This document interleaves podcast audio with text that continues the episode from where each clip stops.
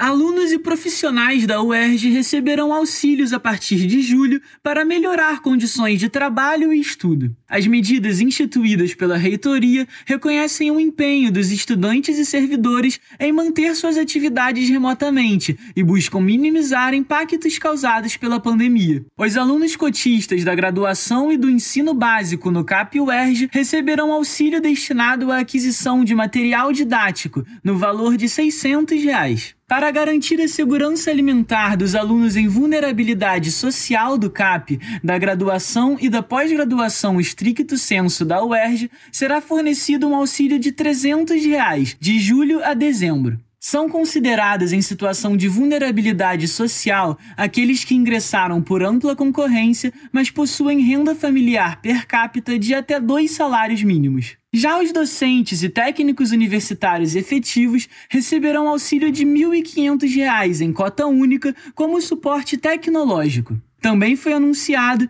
o reajuste de 50% no valor dos auxílios alimentação e creche, correção que não acontecia desde 2011. Diretamente do Rio de Janeiro para a Rádio Erge, João Gabriel Pérez.